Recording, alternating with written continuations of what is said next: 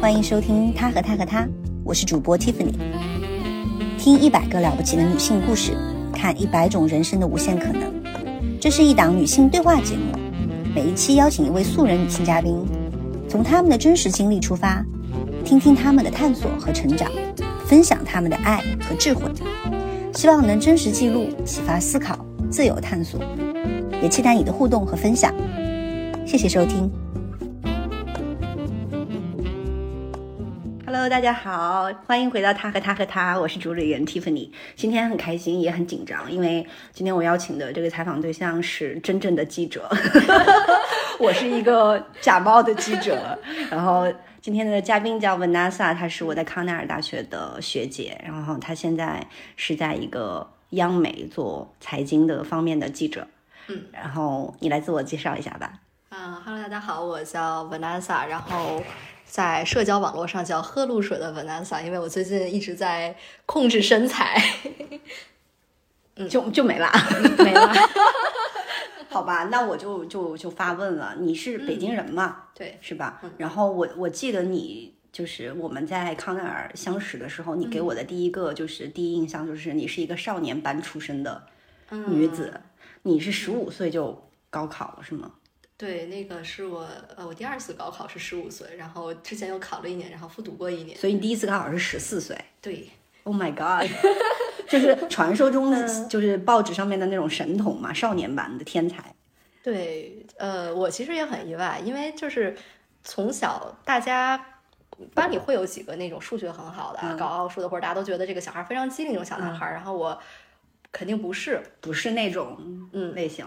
对，就是也不是全班第一，也不是那个数学最好的小孩儿，嗯。嗯，当然肯定还算是就是肯定是算学习还可以的，所以我当时在考的时候也属于那种本着既然有一个机会，不为为什么不去试试这样的想法，嗯，然后呃，少年班是这样，他是九岁到十岁的时候，嗯，然后只要你有北京户口就可以参加考试，嗯，他不需要学区房，然后不需要你。呃，有任何的你在哪个区，就是所有的事情都不重要，你只要有在北京高考的资格，你就可以来试试看。然后你就一试即中。我很意外的发现我考上了，就是，嗯、这个东西我觉得就是说你得相信这个老师的专业性，嗯嗯，因为他其实考的内容也不不像我们所想象的那样，他其实不考英语，然后呢，好像也没有很认真的考奥数，嗯，他考的更多的可能是你个人的一个意识品质啊，然后包括你的这个思维的特色这些东西，啊，嗯，所以是比较实验创新的一种制度去选拔人才的方式。对，然后你当时考上之后就直接去读大学了。呃，对我们是就是四年完成了八年的学业，嗯，呃，应该是人生中非常快乐的四年，所以你大学毕业是多少岁？十九岁，所以你你你说是我学姐，其实你应该比我小，是吗？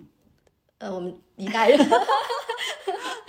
好吧，那你觉得就是读少年班这个事情啊，就是因为这个经历确实比较稀缺，因为跟日日常的生活中的人差别太大。嗯，那你觉得，呃，所以我很好奇，这个这段经历带给你的更多是说嗯，纯收获？你觉得你收获了跟别人不一样的一段人生，或者说你身边都有很多高智商的、很优秀的人在你身边，还是说他会有一些我们看不到的代价在里面？嗯，我觉得这个问题很好。嗯，其实就是在长大了以后，很多人就当他知道这件事情的时候，他也会他也会好奇。嗯，我们在社会上平时也会看到那种呃新闻说这个人他他小的时候很优秀，然后就伤仲永的故事嘛。嗯，对，对，然后我觉得也会有家长去考虑说，是不是要给这个，如果自己孩子有这个天赋的话，我是要选择呃正常的，我去读个实验班就能考北大清华，还是说我要赶这几年？嗯，然后他有可能会变成一个与社会格格不入的人，就是呃怎么去选择这样的一个问题？嗯、我觉得是这样，就是它带给我最大的收获，我觉得两方面吧。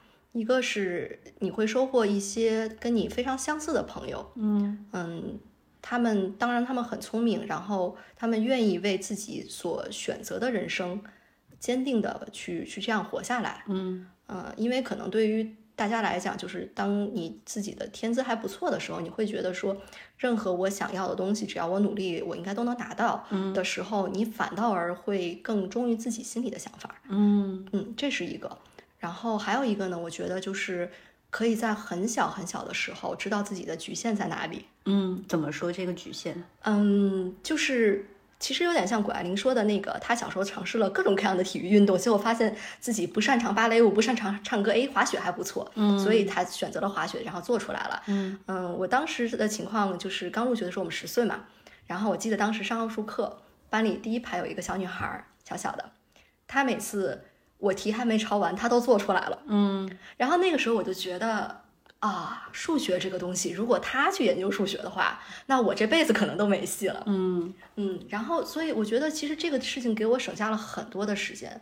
那个时候，反正我觉得理科生大家都觉得自己应该在数学方面就是努努力，然后展现天资，然后嗯，但是我觉得那个时候我可能看到的是，就是真的很有天赋的人，他跟我的差距，我觉得不是努力能弥补的。嗯所以会更早的去想说，那我能做什么，去探索别的可能。我觉得可能是这一点。嗯，就是你看到了天花板了，然后你对，然后你再对照一下自己，就是其实这个对照组就在你旁边嘛，是吧？对就是可能我们没有那么好的这个机会去看到对照组，还觉得自己能够一够够得着。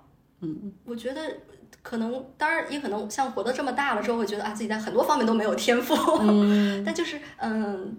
其实对父母也是啊，看到自己的孩子，你可能觉得现在，比如说那段时间，我记得咱们高考的时候，他流行考考生物，嗯呃，然后可能之前有流行考考那个工商管理，嗯它总有一些事情是是火的。然后像现在我不知道流行什么，流行可 tech 还是什么，然后可能码农吧。对对对，然后你就是在想说，就是自己的孩子要不要去去做这个，还还是说，嗯，就是要找到他自己擅长的东西。嗯，那我觉得确实还是蛮幸运的，在自己十几岁的时候就开始给自己提问，要找到自己擅长的东西。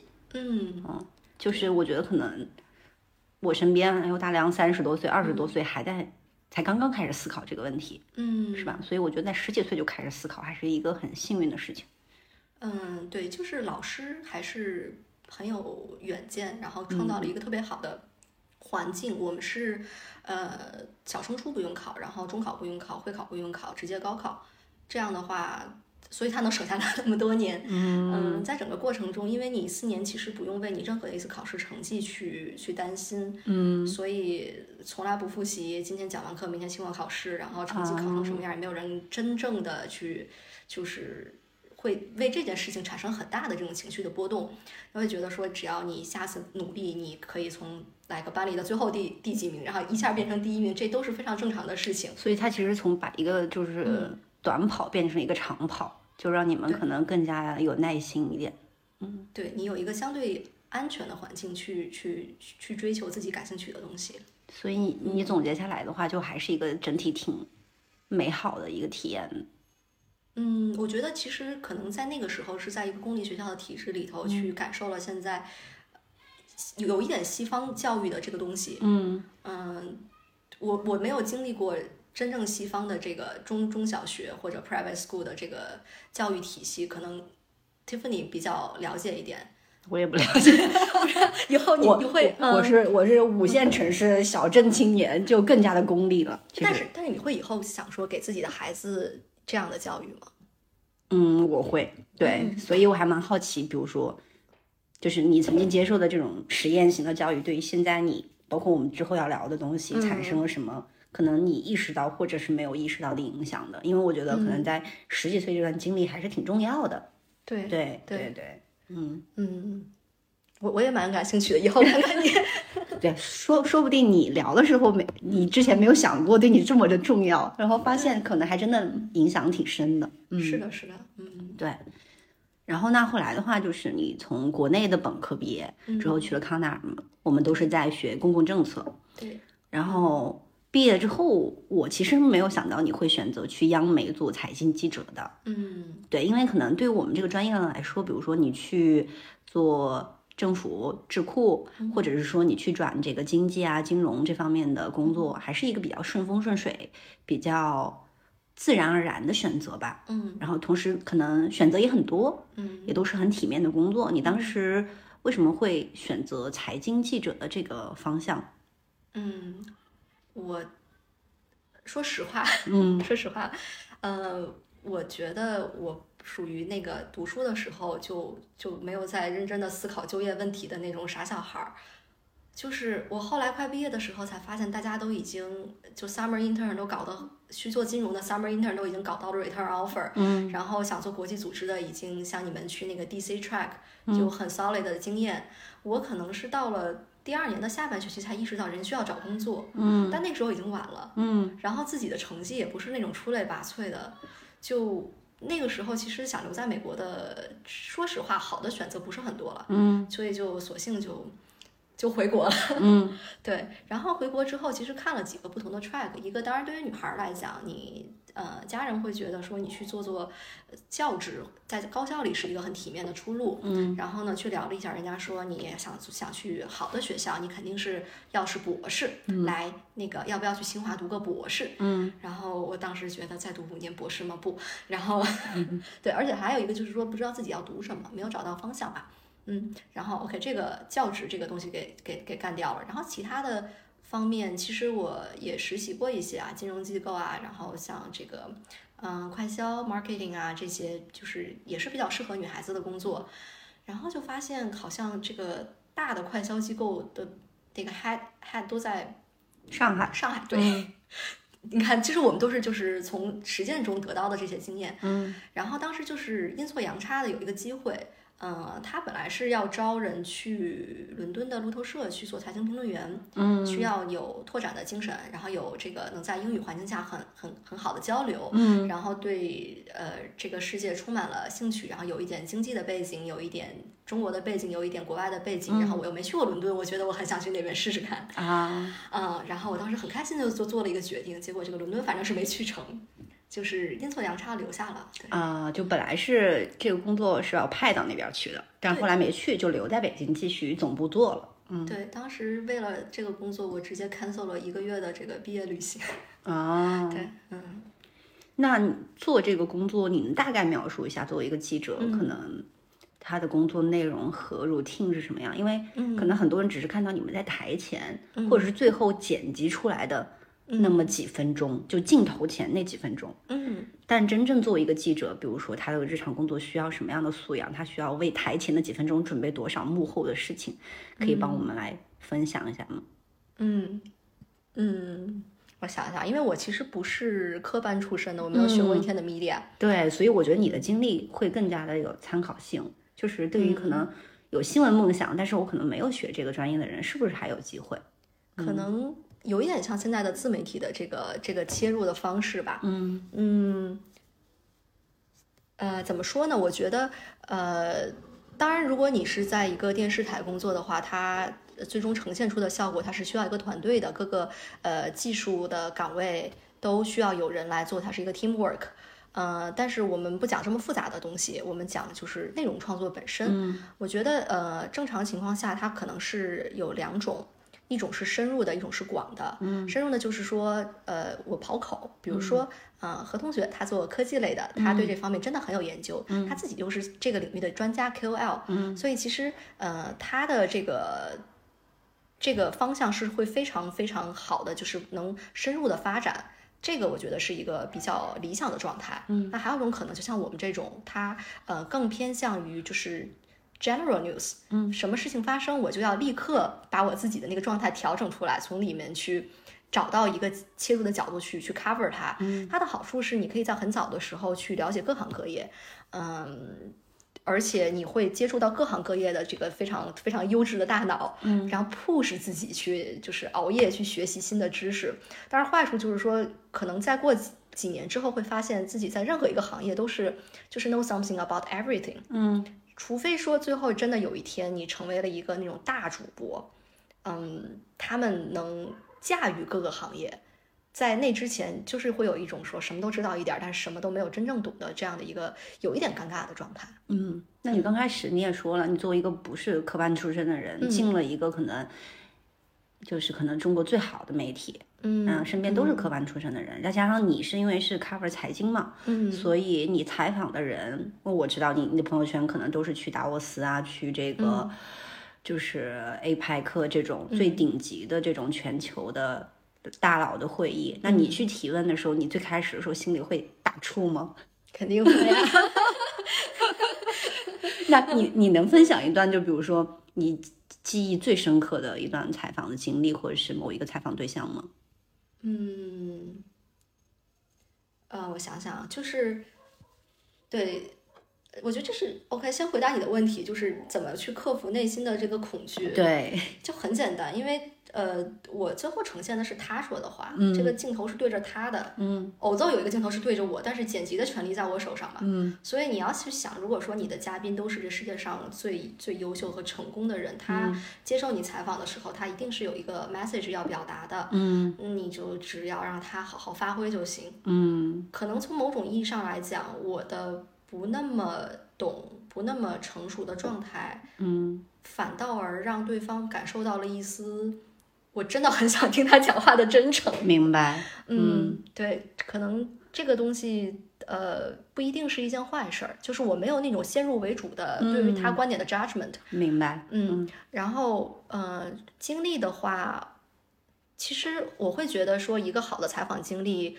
是你自己的人生的一段经历，在这个过程中被照亮了。嗯，就是就是我记得有一年很久以很最开始的时候，一二年刚刚刚刚回国的时候，然后那年正好是上海 F 一十周年，嗯，然后因为我自己从小我开过两年的这个卡丁车的，就是全国锦标赛。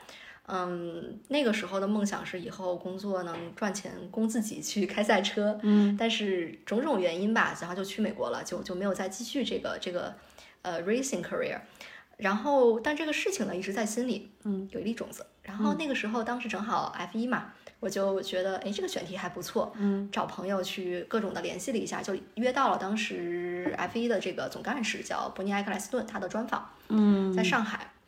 然后我后来才知道啊，就是嗯我飞机起飞的之前，我老板给我打了一个电话，说，嗯哎，你是约到了那个谁谁谁吗？我说啊，对啊。他说好吧，那那个说你你路上小心。我到了上海，我才意识才知道，就是当时背景的信息是说上海很不高兴。他嗯。说这是我们的、我们的地盘儿，你们为什么从北京派过来一个人？哦，但是我上海的团队不高兴是吗？就是我们那边也有自己的那个 office，当时有一是个有一个团队，嗯对，然后他们知道这个选题很很大，嗯。然后呢，但是我当时的领导真的很很厉害，嗯。他就是有他自己的坚持，他觉得我们约到了核心资源，嗯。然后属于就是帮我去 secure 了这个这个采访的资格，嗯。然后嗯，这是我后来才知道的，然后呃，采访的时候其实开始的非常不顺利，嗯。嗯，我们当时是在那个他们住在 Four Seasons 的顶层的那个行政楼层，嗯，呃，在一个就是这样我们这样的一个咖啡厅的一个很很比较 casual 的状态。他看见我的时候，我他叨唠了一句，我听得不是很清楚，但是我觉得 something like 就是呃 a baby 什么的，啊，因为你长得可能就是也是比较中国式的那种，就是很年轻，就是 baby face 是吧？就是大家可能会觉得你，哎，是不是有因为你的长相可能会觉得你经验或者是这个专业度是吧？他会打一个问号。二十二岁，确实嗯确实是个孩子，嗯嗯嗯然后那个时候也不是很善于用这个造型上啊各方面来去武装自己，就是自己一个比较正常的一个嗯真实的状态。状态。对，嗯嗯，然后呢，他也很直接，他可能就叨唠出来了。嗯，我当时心里其实是有点慌的。嗯然后呢，但是准备还是准备了很认真，我准备了大概七八个问题，我觉得半个小时正常情况下够了。嗯，开始问。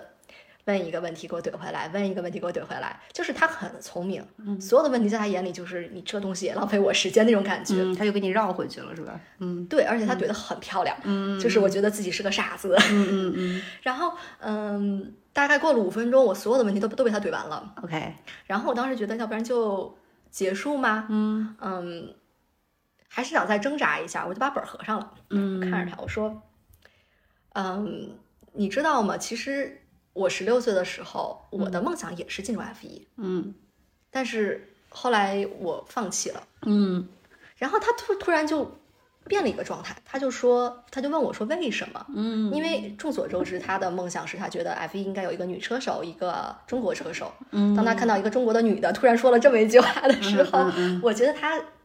是感兴趣的，嗯，然后我就开始跟他讲，我说我小的时候跟我一起去比赛的那些小男孩儿，嗯，那个时候北方北京连个像样的赛道都没有，我身边的朋友家长为了支持他们孩子的梦想，在北京自己建了个赛道，嗯，然后创造了这个就是建了北京这个分站赛的比赛，嗯，全家用了这么多年的付出，然后他们不得不因此去。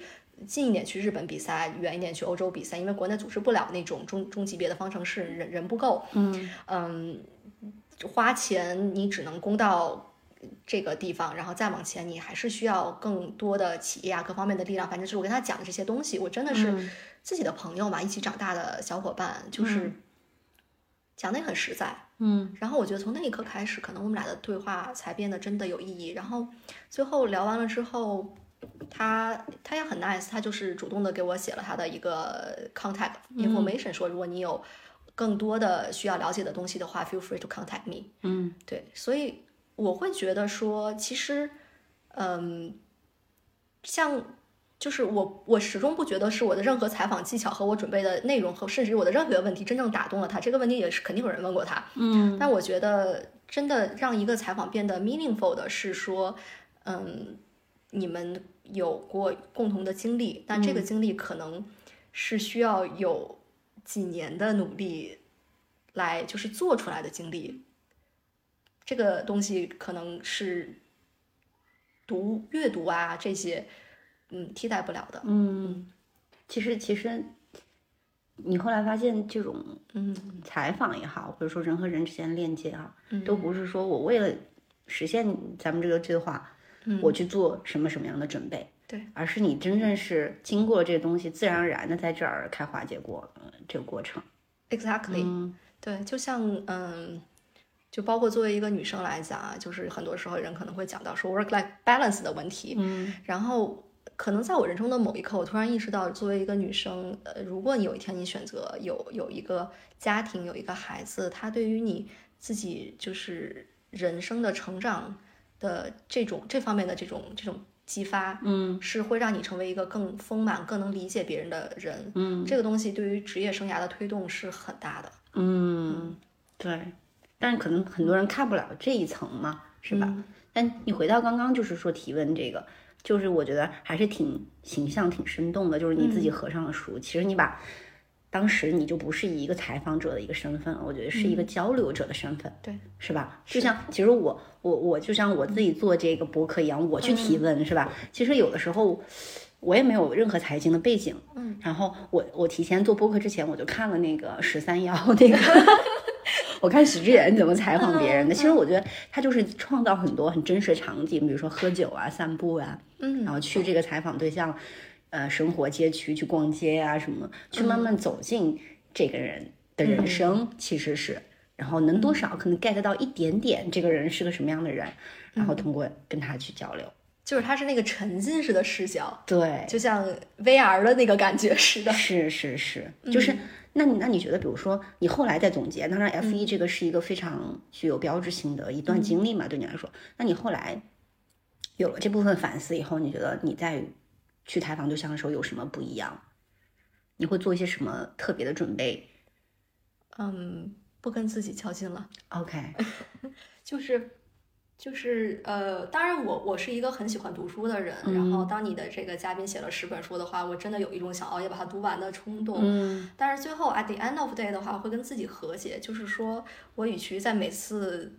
工作的之前临时抱佛脚，不如把线放长一点，嗯，然后嗯，多去生活，嗯，多去充实自己，是，而且有的时候其实没有必要一定要在对方。最最最擅长的事情上去跟他去去硬碰，明白？可能是你自己，就是我也感兴趣，你也感兴趣的某一个侧面，嗯，然后两个人能找到相相，就这个话说的有点虚啊，但是就是相同的认因为我其实呃前几年一九年、一八年、一九年那两年我在。朋友的这个启发下去做了两年铁人三项。嗯嗯，然后说功利一点的话，其实那个时候我会感觉到，嗯某一个圈子里，他们很喜欢自行车和跑步和这个包括包括铁三这些运动。嗯我会觉得说，可能当你去在生活方式上跟你的采访嘉宾尽量的去靠近的时候，嗯，共同语言会相对的多一点。嗯，对，对。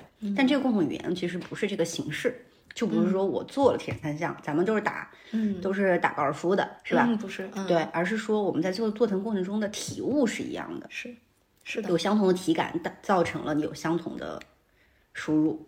所以我现在输出的问题可能跟你输出的是类似的、同频的。对对、嗯。对，就就比如说你去采访一个创业者的话，可能跟我的状态就不一样，因为你自己做过很多很多个项目，然后你知道那个感觉是什么。嗯，嗯。那你觉得就是最好的，比如说一个采访者，嗯。就我现在是在向你讨教和学习，就是做最好的采访者嗯。应该具备什么样的一个素质？嗯，提问的人吗，对提问的人，不一定一定要是记者啊，就是在生活中或者在商业的这种领域里面都有提问者嘛。嗯，我觉得是一个，呃，当然真诚是肯定是很重要的，然后我觉得他有自己的观点吧，嗯。就像你说许知远，我觉得他他很多呃提问的人，他他是个媒体，嗯。他是个提问者，然后许知远是一个表达自己观点的人，他自己就是个 IP，嗯。他是两个 IP 之间的碰撞，嗯。然后所以我看的是许知远对话 Tiffany，嗯。而不是就是对话 Tiffany。嗯。那这个东西本身就是相当于是你给他有一个坐标系，嗯，再把这个人放进去，他的参考性会更强一点。对对对，确实你能看到为什么说，比如说大家愿意看许志远跟一个人聊，他可能也会觉得这个采访对象在他面前可能会展现一些在别的媒体、别的场景下没有看到那一面嘛。对，对我，我最近做播客的时候有个有感觉，就是说，就是采访一个人，就是既要带着偏见，又要没有偏见，就是你那个偏见可能要偏见的刚刚好，嗯，怎么说？就是你要有偏见，其实就是你要带着一定的切入点去了解这个人，嗯。但是它不是说一个结论，它是一个假设，就是我要带着假设去问这个人。然后，啊，对，但是呢，我又要没有偏见，就是说，当你提出来可能去应对这个假设的时候，嗯你的回答可能是我是很 open 的，啊。就像你说，我不是要 defend 是吧？我不是要跟你一定要是硬碰硬的一个东西，嗯，对，而是说我们相互是去启发的，我同意。嗯，就是呃，我想起来，就是原来原来我升过 journalism school，然后当时的那个呃入学的 PS 的题目我记得很清楚，叫做“你相信这世界上有绝对的 freedom of speech 吗？”嗯嗯嗯，作为一个中国的申请者，一个没有学过 media 的人，让我写这个东西，我很尴尬呀、就是我都不知道正确答案是什么，嗯，我我都没有一个政治正确的答案的这样的一个基本的立场。明白，然后后来我怎么写的呢？我就说，我觉得这世界上就不太可能有真正的 freedom of speech，一个人自己是要有立场的呀。嗯然后，嗯，但是你没表达自己的观点，然后就像你说的，激发出别人的观点，然后这两个观点是求同存异，交流的目的不就是为了大家 share different opinions，然后最后，呃，彼此都扩充了自己的认知的这个这个范畴，然后我觉得这可能是一个成熟的对话者的一个正常的状态吧，嗯，就是也没有谁要说服谁，对，其实你刚刚讲的那个就是吧，其实就是你的目的是为了相互扩充各自的这种信息也好，认知也好，是吧？它不是为了说服，也不是为了证明我觉得是谁的。观点是正确的、绝对的正确。我觉得是，当然你如果是在一个你为一个平台来工作的话，你肯定是最后，嗯，你要就是比较舒服的一个状态是说你自己的信信仰和价值体系跟这个平台的价值观是一致的，嗯所以这也是为什么就是很多人会讲说，哎，你在美国留学很好，然后你为什么不去 CNN 去试试？我觉得这没法搞，嗯就是一个人的骨子里，你的价值观，我觉得我还是很东方的，嗯就是就很传统的那种。我能想象说，如果我比如说我在呃这样的一个我在我在 CNN 去做的话，我觉得有些东西就是说你的这个最最本能的一些反应，可能跟人家的价值观是不一样的，就会不舒服。是。对。就这你刚刚说的这个，我想起当时嗯。刘星和美国的那个啊，那记者交锋的那个，嗯其实你嗯看发现他们其实场景是一样的，面对的问题也是一样，但是当时在交锋的时候，整个的风格就是完全不一样。嗯对，就是能看出来，就像你说的，可能还是要找到一个自己契合的一个场域啊。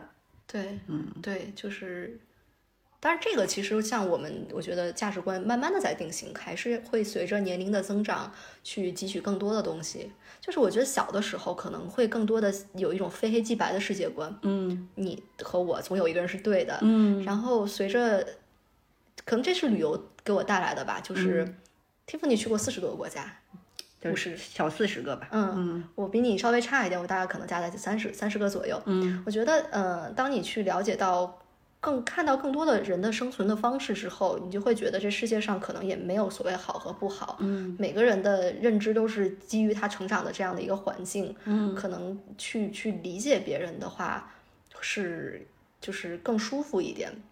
然后，并不是有更好的就一定要去选择的。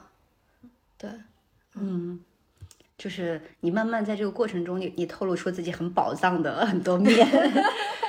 嗯，一会儿又来一个，嗯，我这个赛车玩赛车专业的，然后又是铁人三项，现在又是旅游啊，就是所以其实这个也是我想跟你聊的，就是我我觉得在你身上其实还是有挺多反差感的，嗯，对，就是可能就是如果是嗯别人第一次看到你会觉得你是一个嗯很知性的，然后很温婉的、很漂亮的女生，然后呢，结果他没有想到你可能你的 B 面是一个非常玩极限运动的，嗯就是很硬核的一个女生。嗯那你玩的这些极限运动确实不是一个正常的女生可能会感兴趣的东西。你能说一下，就是当时为什么就是开始玩这些运动？这个运动这过程中到底给了你什么样的正反馈？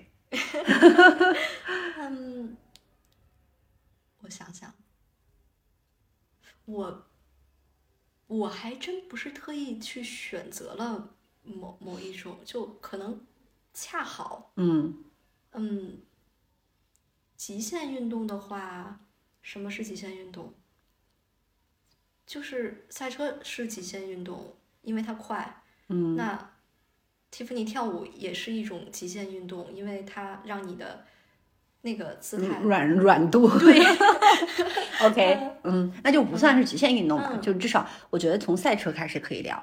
就比如说你你怎么在你很小的时候开始玩赛车的？就是这个就也很酷啊，就不是谁都有的。啊，那个是因为就是呃小时候看 F 一，然后有一天去跟家里人去去，呃，周末去泡温泉的时候，看到了一个赛道，然后就刚好开了两圈，教练就出来了，他觉得哎这个小孩挺有天赋的，然后就开始游说金主我爸，嗯 然后呃金主很快就被就被说动了嘛，然后这个可能我们的父辈还有一个那样的一个小小的梦想。嗯然后呀，就是很快的，就是接触这个专业的训练，两两三个月就开始参加比赛。嗯嗯，当然好好处是说可能学习能力比较快，就是。嗯，那个时候也是十六七岁了，跟小朋友他需要训练几年才能参加比赛不一样。嗯你很快的去拿成绩的话，你也会得到正反馈。加上对于一个女孩来讲，你本身在这个行业里头是一个稀缺品，嗯大家都会很关注你，然后呃，包括现实一点说啊，这个呃，price 和和和这个呃赞助都相对会好拿一点，嗯所以你正反馈很多的话，人很快就会出来。啊，所以其实刚开始是有有正反馈的，但是我觉得这运动本身肯定他自己也给了你很多东西，不完全是这些外在的所谓的认可。对，其实嗯、我觉得那是我人生中第一次会感觉到，就是呃，真爱是什么感觉。嗯嗯，就是当你去做一件事情的时候，嗯、结果不那么重要了，就是你享受为他去努力的每一分每一秒的时候，我觉得这就是真爱的感觉。你这个话就是苏一鸣说的那种感觉，就是对，就是世界冠军说的那种感觉。我不是冠军，那你可能是我们错过的一个 F 一中国女车手。就是他最后拿了冠军，我真的没有拿到冠军。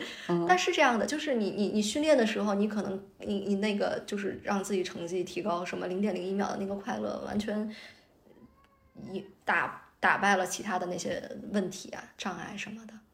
嗯，那那是比如说是这个速度速度感给了你很很强的这种刺激，或者是说愉悦感。嗯，还它是一个技术活还是一个天赋活？你觉得？我觉得它是一个能把你的性格很快的激发出来的东西，是一个呃跟自己对话的过程。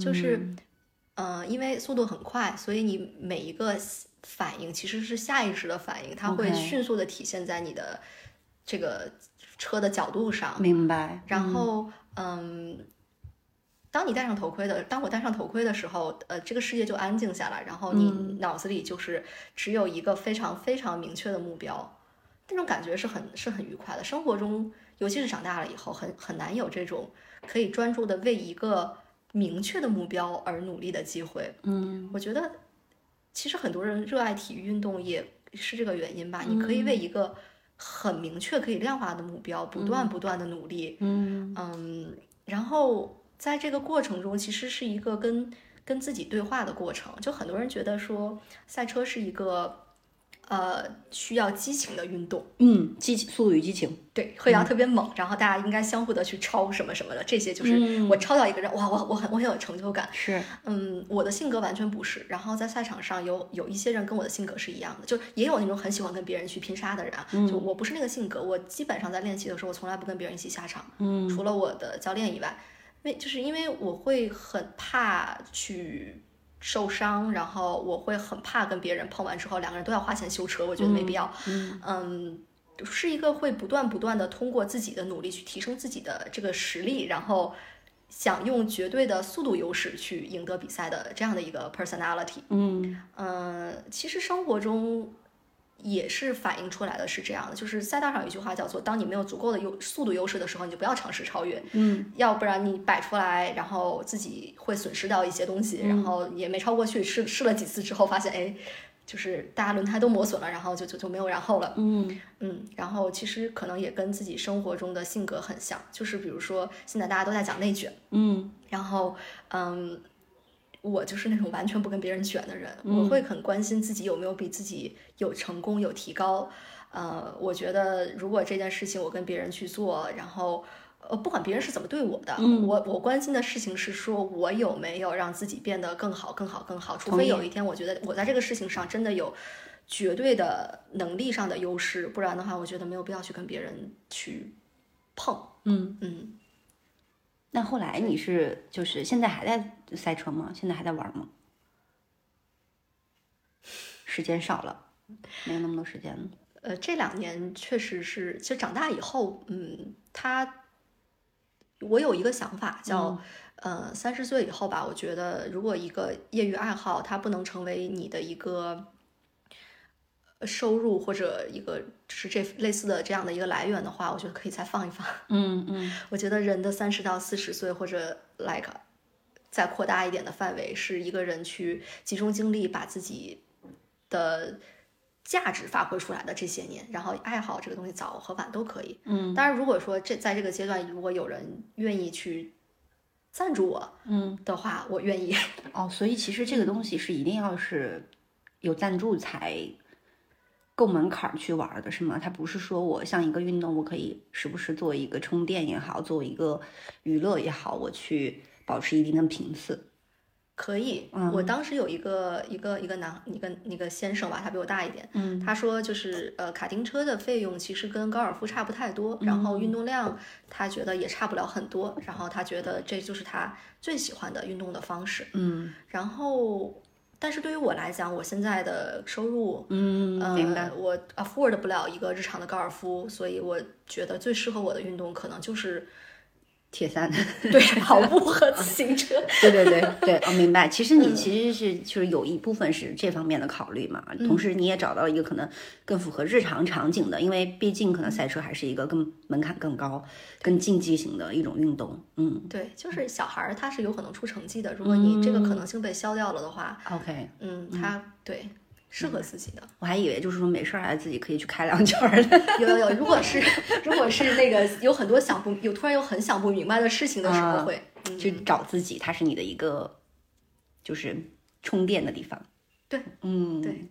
那铁三呢？你觉得铁三就是是一个正常的一个中国的运动基础一般的女生，嗯，其实可以很好很快尝试的一个东西嘛。因为很多人可能只是觉得好奇，或者他从来没有想过这个东西能够出现在他的这种生活中，作为自己的一部分，觉得自己体能不好啊，觉得自己没有那么多时间去训练啊什么之类的。嗯。嗯，我觉得对，就是 the fact 我做了这件事情，就是充分的向所有人证明了，就是基本上是个人就可以都做。可以是吗？对，嗯我觉得我就是一个非常非常好的例子。大家每次去比赛的时候，大家都会觉得搞铁人三项的人是不是体脂率、马甲线啊，什么都是那样的一个女孩对吧？我这辈子都没有长出来过马甲线，然后我不是那种很瘦、很高或者呃很肌肉型的。对对，我都不是，对，none none none of them。然后也不是那种性格比较 competitive 的人，是，对。然后呢，我觉得其实女生在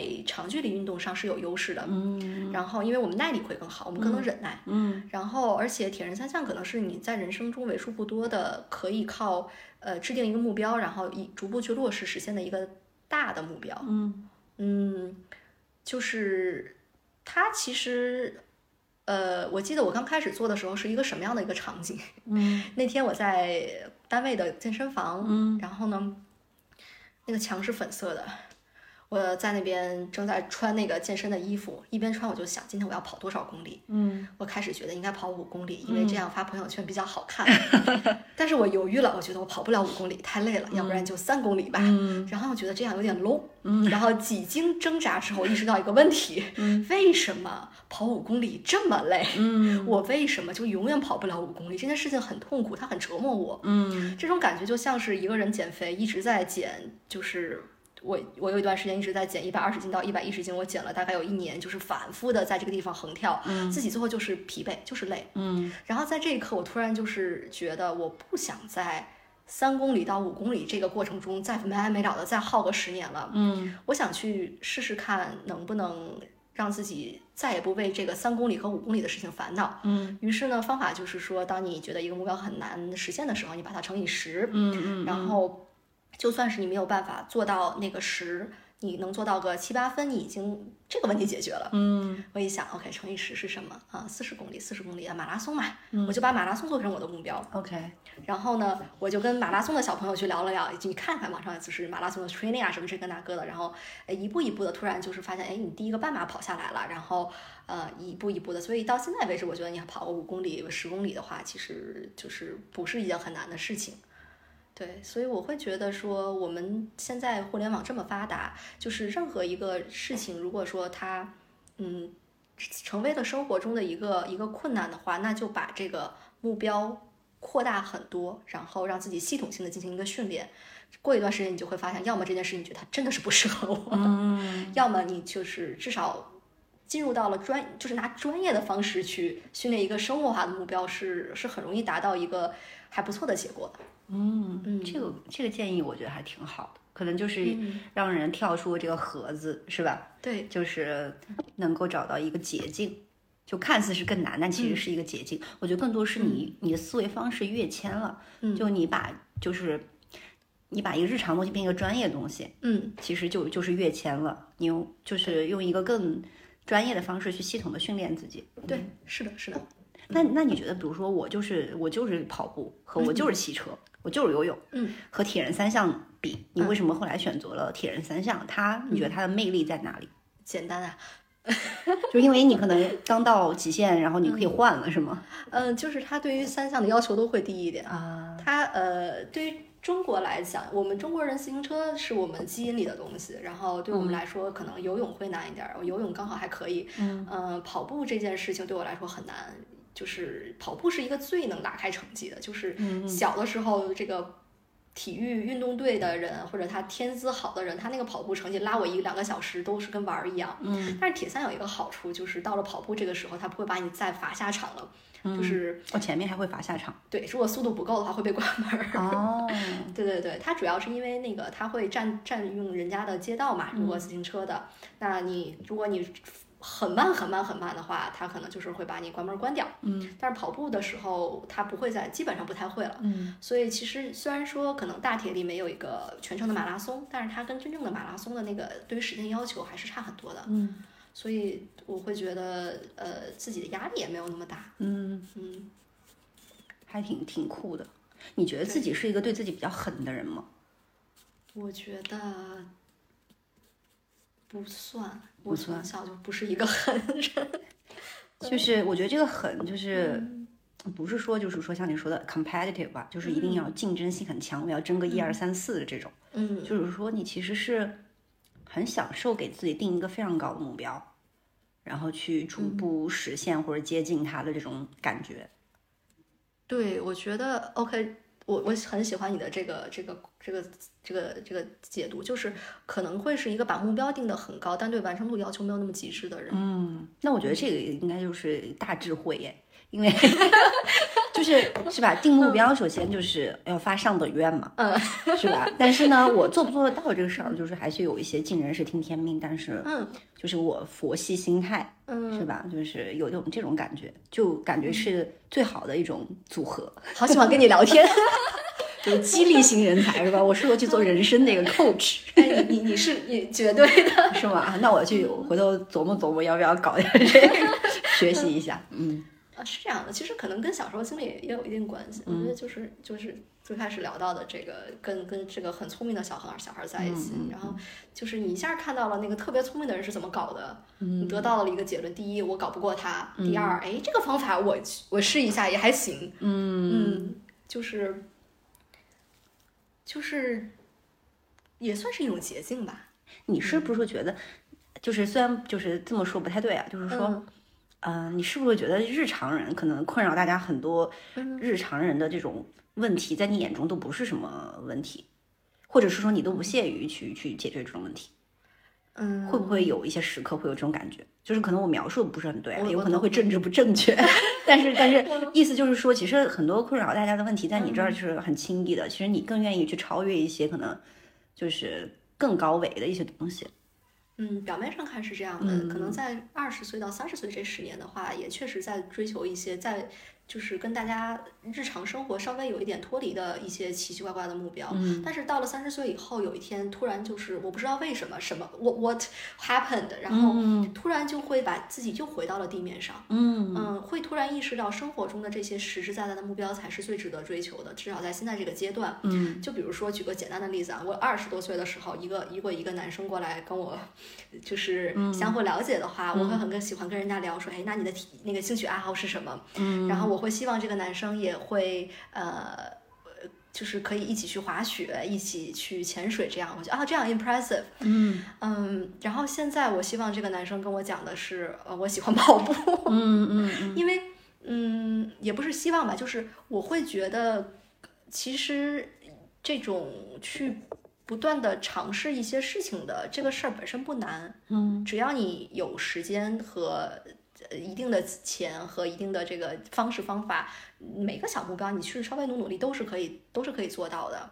但是一个人呃有这么多种选择，他坚定的选择了。自己认定的这个事情，而且坚持很久做到，不管他的这个目标是什么，嗯哪怕他很无聊，就是赚钱，嗯他坚持的赚了十一十年的钱。嗯我觉得这种状态是我现在特别特别呃认可和羡慕的。嗯嗯嗯，就是你以前可能还是需要去多多少少还是会有一些世俗的眼光去量化这个东西，比如说他可能不是说，呃，就是。就受到多少关注，他可能更多，比如带给你智力上的或体力上的挑战，嗯这件事情本身。但是可能现在你可以抽象出来，就是说，嗯只要但凡你这个人是愿意为一个东西付出，就是你这种状态，对就是就可以被被尊重。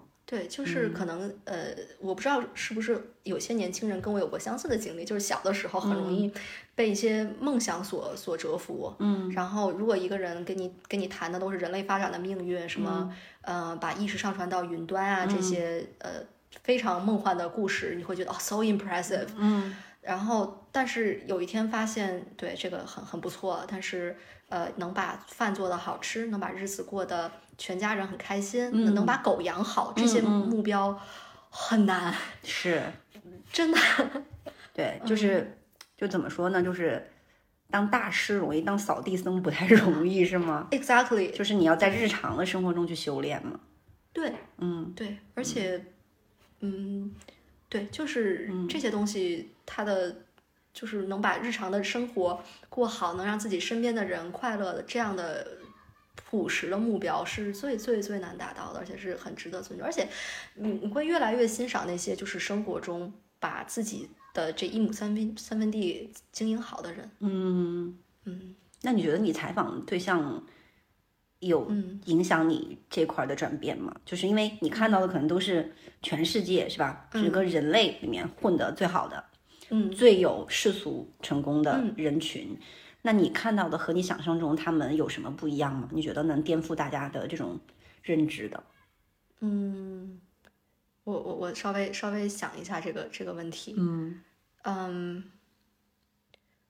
我觉得可能就是采访这个这个环境，你很难真的去了解一个人。首先，是，嗯，然后确实像你说的，我是在他们人生中的高光时刻，在镁光灯下见到他们的，那是最好的一面。嗯呃，但是如果现在你再去回想的话，我当时觉得最 impressive 的人，他们已经不活跃在世界的舞台上了。嗯，嗯，他们是政治不正确啊，或者进去啦，或者什么的，OK，就是外或者是外国人。OK，嗯所以其实你算嗯是以某种身份嗯看到近距离的看到他们人生的起伏，其实有点开了第三视角嘛。可能是。啊，嗯所以你会对于人生的一个长期的这个东西，可能会发生一定的变化。就对，可能就是会觉得，嗯，你觉得啊，我当时觉得最有趣，然后最欣赏的人，然后这些真的是，我当时就是很很天真嘛，就啊，这个人他对他自己的这个企业，他 vision，我觉得哇，so impressive，然后那个人好无聊，那你后来。发现无聊的人他做的更他长他，还在，对，嗯。嗯，然后你才慢慢的会体会到这个无聊中，可能他是有他自己的那个选择和智慧在里面的，嗯。啊，当然那个就是很个性张扬的人，但人家也是他的一个阶段。对，就是可以 appreciate 不同的性格吧，嗯不同的选择，其实还是你自己变得更 open 了，嗯，更敞开了。对，也也更也更能知道自己的这个浅薄了，对，是的，是的，嗯。那那比如说，你最近跟我说你也在学新的语言嘛，嗯。然后是学德语，对，怎么突然就想到学德语？因为就是德语在你日常生活中或者工作中也不是一个最紧要需要学习的。嗯，嗯。最开始是就是当时跟呃采访，然后跟那个呃一个说德语的国家的使馆就聊得很开心，然后就开玩笑我说、我说那个我要学你们的语言，嗯。因为他们的人的中文讲得非常好，好到有一个人他是他是大使秘书，然后我跟他他起了一个中文的名字。可能是跟到了她老公的姓，嗯。然后呢，我跟她打了半年的电话，嗯。我就觉得这个人吧是一个那种有点老派的华人，因为他他的用词特别的大，特别的专业。啊，但是两呃半年之后，我终于见到了这个人，我发现他是个外德国国人，嗯 是个外国人。然后我就哎，就他中文说的太好了，而且他我才发现他不是一个人，他们那个整个那个使馆那个在在北京的圈子里，像他这样说的特别地道的中文的外国人就很多很多。是他就刷新了我的认知。我会觉得我们在美国很多年嘛，我们也知道大家都觉得中文世界上恨不能最难的语言之一。嗯嗯然后老外说中文就说成那个样子，他们都觉得自己很不错了。嗯然后我觉得，哎，怎么为什么对于他们来讲说中文不是一个很难，就是你用一两年就能学得很好的语言？嗯我就比较好奇。嗯后来当时就想说，那好，OK，我学一下他们的语言。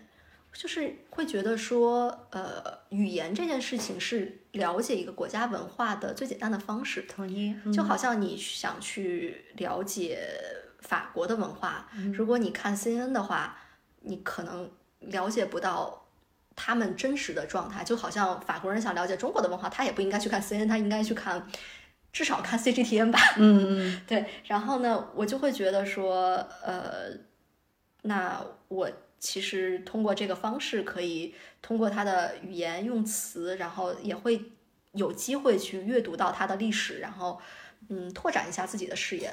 然后学完之后才发现，哦，真的是比我想象的要更有趣。嗯，嗯对，因为我也学过德语嘛，嗯然后我就觉得真的也挺难的，就是我感觉也没有比中文简单特别多，因为它们不同的语言，它的难点可能不太一样。嗯就是中国，比如说外国人觉得中文难是，比如说嗯它四个声调，包括你要记呃发音和写字是完全两个不同的体系。嗯啊、但是比如说德语可能就是阴性阳性，嗯对，所以其实德语是对于嗯很多精准度要求很高的一种语言。对，然后又会反向的你去联系到德国人的这种性格性格的较真儿。对对对对，就是非常的直接。规矩定的非常的死，学规矩对要学学很久很久。对对对但是，一旦规矩学完了之后，你严格执行规矩就可以了。对对，嗯就觉得还是很有意思的。我觉得德语对我来说最大的恐惧是，我会担心自己单词背错、typo 什么会显得特别没有文化。啊、嗯，我会担心这个事儿。对，反正我我当时学完就嗯没有你这么就是怎么说，就是嗯。纯为了兴趣去学，因为我当时在德国就是哦实习嘛，嗯。待过一年，然后其实也是在那个环境下面就觉得不学白不学就学呗，嗯然后学完了之后就发现好像不太适合我，然后后来嗯。就就没有继续下去了。但是我当时其实受到一个启发，其实嗯。其实都像你一样，就是你要看到身边有一些人，嗯。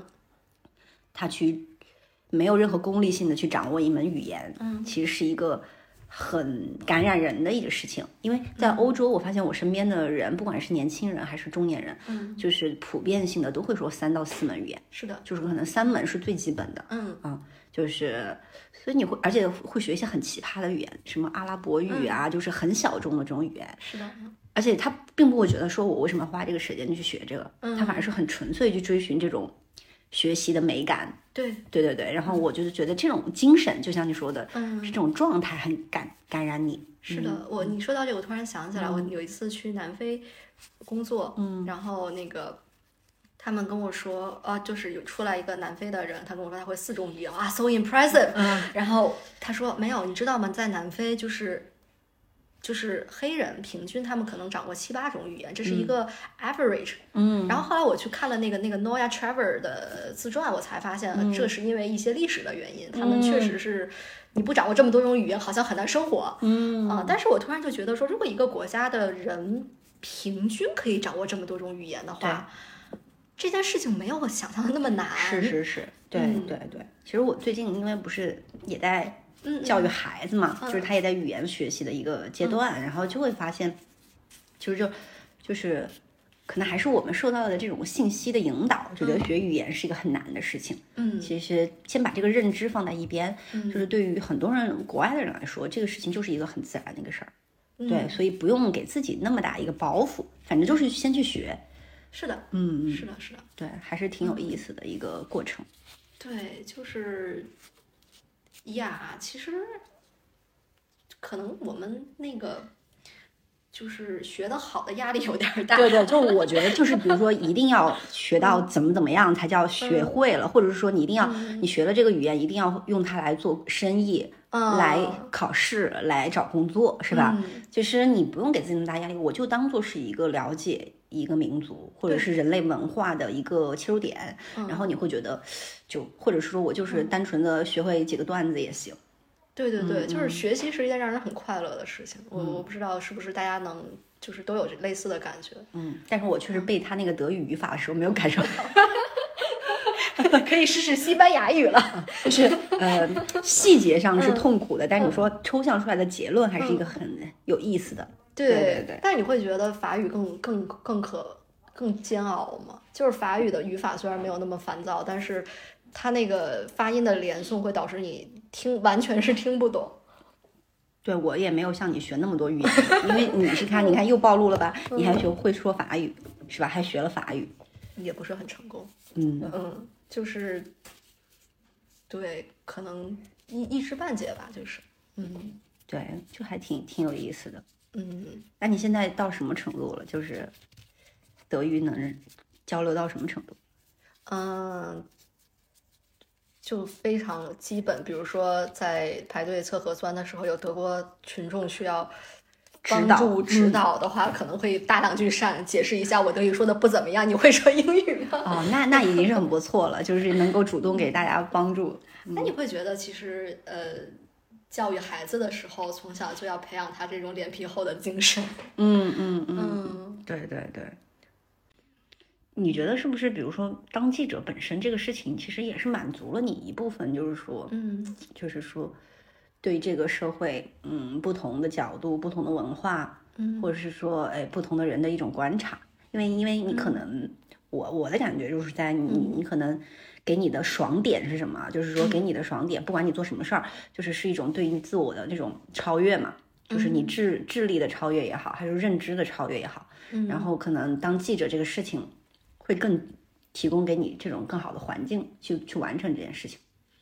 嗯，会会有一个很快、快速学习的过，就是 learning curve 是每一个年轻人都很很想要的东西。对，嗯，而且你会拿到最好的老师，嗯你学完了之后立刻会有一个这个大拿过来给你指指点拨一下，这个很快乐。嗯然后，当然不可否认的是，其实对于一个女孩来讲，如果你在二十岁的时候有机会可以在这个镁光灯下收获各种各样的掌声和一些这个这些东西，也是很吸引人的。嗯嗯，我最近这一段时间其实经历了一个，可能也不算是网暴吧，但是就是 something like like that，、就是呃，我们原来属于那种就是在很高，然后你所有东西呈现出来，其实大家都觉得是高大上的，是不是完美的。嗯然后呢，现在整个的这个环境的转型，就是你需要去更加近的去接触到你真正的这个客户的时候，这个观众的时候，嗯他们会有反馈，嗯然后这个反馈有的时候真的是很直接。嗯我遇到的情况呢是，当时拍了一个什么东西，然后就是有网友会在那边说长得不好看。嗯，嗯，虽然说自己心里头其实是有数的，我觉得说 OK，我不是一个靠长相走美女路线的，嗯我是一个走知性路线的。但是，当有人把这句话直接敲在公屏上的时候，嗯对于任何一个女孩来说，这种伤害力还是还是存在的。嗯对，然后我当时觉得，就是突然感觉自己的人生就有一个东西被打开了。嗯嗯，然后后来是怎么跟自己和解的呢？其实就会说，呃，就就我可以不看嘛。嗯对我，我可以，我可以，我只要不点开，我就只能看到多少人点了 like，嗯我就看不到那些就是对我有意见的人。嗯然后也会慢慢的意识到，就是说，如果想在这社会上更加诚实的做自己的话，你就是要接受有人会去评价你，而且他们的语言真的不是非常友善的语言。嗯然后我记得，我记得我当时最开始第一次去做出镜的时候，我当时跟自己有一个呃想法，我说就是要把自己人生中的那个尴尬要关掉，就是你面对镜头的时候，你把你所有的注意力嗯。放在你对面的这个人身上，你去关，你去跟他聊，然后忘记自己是不是美，忘记自己的表情好不好，忘记自己的这个提问的语法是不是完完美完美。嗯。我觉得这是我当时跟我自己的一个一个一个对话。嗯。然后在这次的交交流中，我也告诉自己说，把自己的这个尴尬关掉，嗯忘记别人对我的这种评价，嗯就是去输出自己想要输出的内容。嗯如果说这件事情我做的确实不好，OK，你说我不好看，嗯嗯嗯我就减肥，嗯我去怎么着调整化妆，然后下次我好好打光，嗯实在不行我加个滤镜总行了吧？嗯 就是嗯，把它往能能改变的方向去去努力，然后我觉得这样可能会相对呃是一种自我保护吧。嗯嗯，这个可能是这个职业属性带来不可避免的一部分。其实你在这个时候，你和解的这个时候，其实也是也是看到了说，就是你追求的这个东西带给你的东西和他需要你付出的东西对对，的这个价值，可能更加的评估的更清楚一点了。但你会有这种感觉吗？就是说自己从这个体制内出来，从一个所有人心目中一个完美的人生的履历，突然变成一个我要去做出选择，那肯定会有一些人说你为什么不选择那个？嗯，会会有这样的一个，就是你当你非常的相信的时候，就不会了。嗯对，所以其实如果说你还在，比如说很多人会说，哎，我有这种想法，嗯但我一直在摇摆，是吧？就比如说当年跟我一起聊辞职的人，他还在那儿呢，就是。那其实这个摇摆的过程，就说明其实你还没有说哪一个价值观胜出嘛，就是你还在一个评估的状态。嗯对，那你就继续博弈，就是等到你去确信你哪一个是真正适合你的，或者是你最相信的。嗯，但是但凡你就是到了那个相信的一刻，就是没有办法将就了。嗯对，所以你就会很确定了。对，所以我一直是会觉得说，就是迈出那一步之前，其实是自己是很难的。对，但是我一旦迈出去那一步，我就不会再去想说，呃，我的我的这个成本是什么了。嗯嗯，对对对，而且你会觉得跟别人真的已经很快就不在一个世界里了，会吗？还是对，我觉得确实是会的，本来就不在一个世界？也不是，我我觉得这个这个世界确实也不是说按职业去去划分圈层的嘛，其实更多的还是说是认知嘛，就是大家最终可能还是会就是跟理念一致、价值观一致的人走得更近一点，然后你可能你的人生也不是需要跟上成成千上万的人。是吧？有很深的链接，那可能只有少部分人，而且现在因为网络，可能也不需要跟嗯面对面的人有链接，是吧？我们即便是我们可能一年见一次，但是我们还是觉得是心心相印的，对不对？可能也有很多种媒介能让我们对彼此的生活，就是产生那种对对对对，嗯也比较了解。比如说你最近看什么书，我都知道，因为我 关注了你，是吧？是，对，就是其实就就就会觉得说，那其实大家就更愿意去选择嗯自己擅长、自己熟悉、自己最认同的这个嗯，工作也好，生活方式也好。嗯对，而且我觉得就是真的能呃有共同成长的这个朋友吧，有的时候真的是呃。就是分开的时候，自己忙自己那摊事儿，这种状态特别好。不，别不是说一定要每天在那边，哎呀，那个你最近怎么样啊什么的，嗯，就是是有默契，但是很神奇啊。就是比如说你在呃美国的同学有，如果他哪天突然回国了，你们俩聊，发现哎两个人感兴趣的事情很多很多差不多的，嗯嗯，会是会有这种奇妙的感觉，嗯，嗯那你最近你觉得，就是你这个阶段有什么新的问题，你还在专注提高或者是解决吗？或者你现在在关心什么样的话题？想修炼哪一部分的自己呢？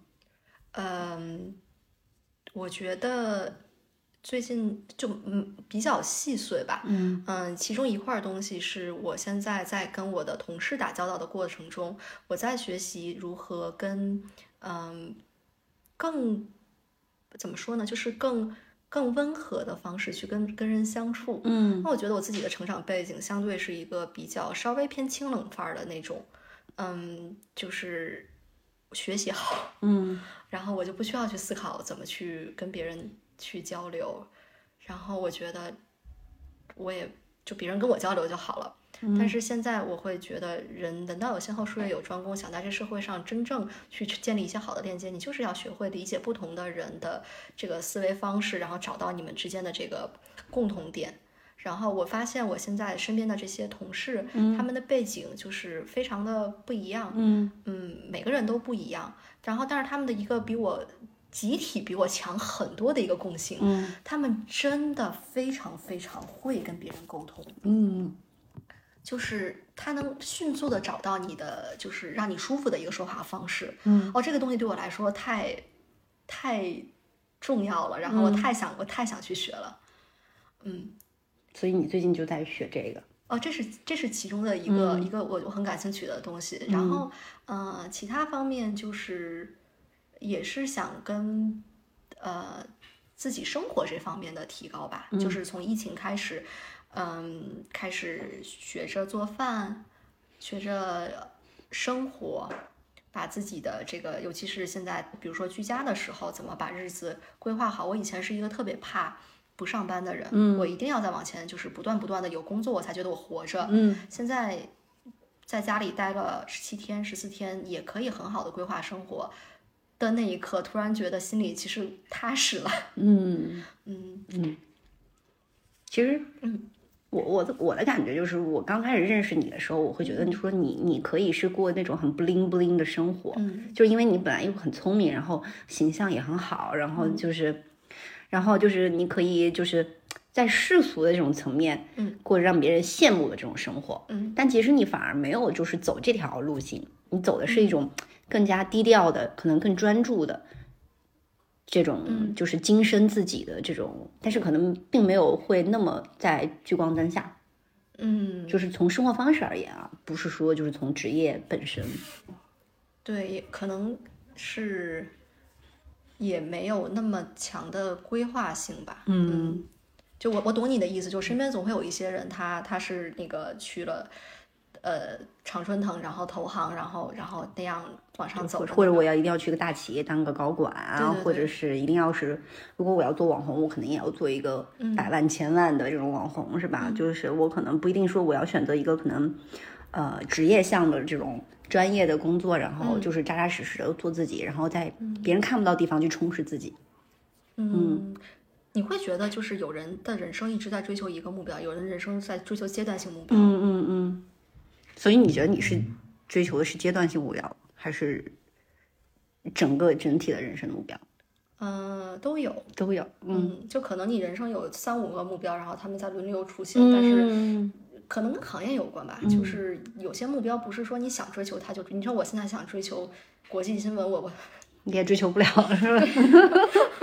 是是是，但是这个是一个比较就是具象的嘛，是工作这个层面的变化嘛。嗯嗯但确实我会感觉，就像你刚刚说的，你自己你很明显发现到人生一个阶段，你自己要解决的课题是不一样的。嗯对，就对这个是因为前两天正好跟跟那个人聊天儿，然后发现就是有人跟你刚认识的时候，他会问你这样一个问题：那么你的人生的梦想是什么呢？那你的人生梦想是什么呢？我也问一下。然后我就很慌乱，我觉得，嗯，我没有梦想，因为如果我有一个小的目标，在它成为梦想之前，我就已经去着手开始去去实现了。either 这东西不适合我，or 我就已经达到了一个阶段性目标，我满足了，嗯就不是那种会把一个东西一直放在那边，就是这样的一个状态。嗯嗯，但我理解他的问题，他可能觉得一个人一定要有一个，就是足以照亮整个人生的梦想。嗯我觉得，如果谁能在你的人生的某一个阶段看到这样一个梦想，是一件特别特别特别幸运的事情。但是绝大多数人，我们没有这样的一个梦想，嗯可能。终其一生，你高考报志愿的时候面临的那个选择题，我到底应该学什么？到了八十岁的时候也没有想明白。嗯嗯嗯然后，所以绝大多数人的人生的现实就是，你可能每三五年有一个阶段性目标，这个目标一点儿也不伟大，然后嗯实在的不得了，然后但是这就是我们的人生啊！嗯嗯嗯，只要你能全身心的把把你认为的这个目标当做你世界的全部，你就可以活得就像一个有梦想的人一样，很开心。嗯。嗯对我觉得他很多人他对这个梦想的嗯的解读或者是认知是，它是一个目标，就是嗯或者是说它是一个想法，嗯，就是它是一个 idea。但其实我觉得“梦想”这个词它本身就不是一个名词，嗯。它其实是一个动词，就它其实是一个是一个有过程的东西，它其实是一个过程，它不是一个结果。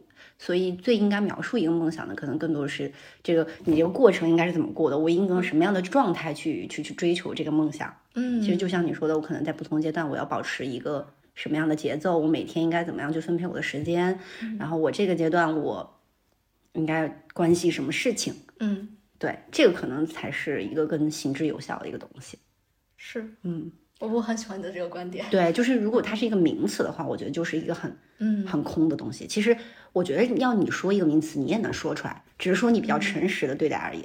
所以你自己 focus 全部是在这个过程这个中间，你并没有说我要说出来一个名词去去去去去让你对我印象深刻，或者是去感动这个世界，或者感动我自己。就是你对这个名词本身不是那么在意。嗯，你会觉得就是说，人其实没有办法真的去照亮别，就是用自己的成成就是精力去照亮别人吗？嗯，照亮别人是什么意思？就是嗯，比如说你小的时候看了爱迪生的故事，然后哦就这种照亮有也也有，但是我觉得可能对于我的人生来讲，真正照照亮我的人是那个在你成长，就当你已经知道我要干一个目标的时候，这个时候有一个人过来推了你一把，嗯嗯嗯嗯这个东西对我来说力量可能更大。嗯嗯就比如说咱俩今天的这个谈话，然后在有很多很多的点上，我会觉得说，它让我对我自己的状态更更加的确信了，嗯嗯嗯就是这种感觉，我觉得可能这种点亮更来的更实在一点。嗯，嗯确实也是嘛，就是。其实你要是没有说你在状态上很接近你说的这个人，他也照亮不了你。对，就是你跟你和他差的有点差的有点远嘛。就就当你接近了这个东西的时候，它才能给到你一些你缺少的嗯。这个东西，因为你你不然啥都缺，它咋着了？是吧？对对对，就还是得有知道自己的那个小目标是什么，这样才能嗯，得汲取这世界的那个光和热力量。其实这些东西，我觉得它是一直在这儿的。嗯它都在这儿，比如说它你的偶像啊，什么这些大佬啊、嗯资源呐、什么都在这儿，认知也都在这儿，是吧？人类文明很多东西都总结在这儿了。嗯但是你如果自己没有没有自有就没有目标，或者是说没有方法，或者是说嗯没有基础，你也不知道哪个东西能帮到你。对所以其实你还是得不断的去充实自己嘛，就像你在做的这个事情一样。嗯嗯嗯嗯，对，就是还是得靠自己。对对对，靠自己。嗯，就是就是贵人会在你适当的时候出现。对对，而且你都无法想象说谁能给到你什么，就很神奇。有的时候对，但你不能是坐在那儿等着这个贵人嘛？这个贵人可能是一个别人的一句话，是吧？可能是一个具体的一个事儿。嗯对，嗯嗯，我觉得是这样。但是现在在疫疫情期间，可能大家多多少少会有一种有点找不到迷方向的感觉。对，嗯就之前看了一本书叫《活出生命的意义》，嗯，你看过？我似乎很早看过，但是我已经忘了。就我发现，后来我发现我看书嗯，就是啥都记不得。我也是。那你会写读书笔记吗？呃，我就是，呃，我现在了解到一个方法，嗯然后他他大概的意思是说，你在看的过程中，你要一个小时看一遍，还是两个小时看一遍，然后飞快的找出二十个关键词来，然后再怎么着，就它是一套啊，跟我们当时学 GRE 阅读理解的似的一样，特别方法性的方法。嗯嗯我就尝试了一下，发现真的很不适合我。啊啊啊！对，反正我是觉得我什么书给读完就都会忘。嗯，它可能也多少影响了你的思维方式，但是我得不出最后的这个结论了。对，嗯，虚构的还是那种偏信息类的都会。对，都是。可能很多大多数书它的 message 就是两句话能概括的。嗯嗯嗯。那所以活出生命的意义这事儿对你有什么影响？哦，我就觉得有有点照进现实的感觉啊，就是他那个讲的不就是那个二战之后这些从里面出来的人，他们人生的前半生的成就和各种的东西都不存在了，这个社会体系重新打打乱了重来了。嗯。我现在觉得我们整个的这个社会就是 in a way 吧，就是比如说我们这些从留学回来的人，你觉得你的国际国际化是一个优势，嗯。结果现在啊，嗯。嗯没用，嗯。嗯，甚至有的时候我觉得绝大多数人可能这个英语学它到现在就是真的是用不上，嗯。嗯，然后之前就是觉得自己很努力很努力积累的很多东西，其实都暂时是没有用的，嗯然后。可能这本书在这个时候就就帮到了我嘛，他就让我知道说，OK，那那你人生中之前的那些东西，嗯，暂时看不到它的用处，那你就继续积累新的东西嘛。嗯嗯嗯，对，会会会有一点点小的帮助，要不然真的会有点慌乱，会觉得说我那么努力，那为什么现在在日常的工作上一件小小的事情，我做的还没有我同事做的好的时候，嗯嗯嗯那个感觉其实会有点自责。嗯，嗯还好，我觉得嗯，对，可以回头看看这本书，找找感觉。那那你最近就是有什么其他的，就是你觉得好的书或者好的资源推荐给大家吗？呃，书的话，我想想，最近看的书，我最近就是在看那个。就是吴晓波的《激荡三十30年嗯激荡十年》，然后呃，Cosmo 还不错，那个宇宙是一本超级老的书，嗯。就是讲大概文明几经沉浮，其实有点像你之前很久以前推荐我《三体》的时候那种感觉，嗯嗯嗯人人个体在整个那个文明的发展下沧海一粟，嗯，然后看完之后就会有一种压力被拿走的感觉。是是是是是，我作为一个个体，我也不太能推进人类的进步，所以我的人生的呃，嗯也不用给自己太大的使命感是吗？对，嗯 是的，嗯嗯，有意思。你觉得你有一个女性偶像吗？嗯，或者是某种特质是你非常非常欣赏的，或者是你之前这个有没有比较让你印象深刻、觉得很钦佩的女性采访的对象？我会有觉得这个人我很欣赏的那个时刻。嗯嗯嗯，一般就是你发现这种高频的时刻是哪方面？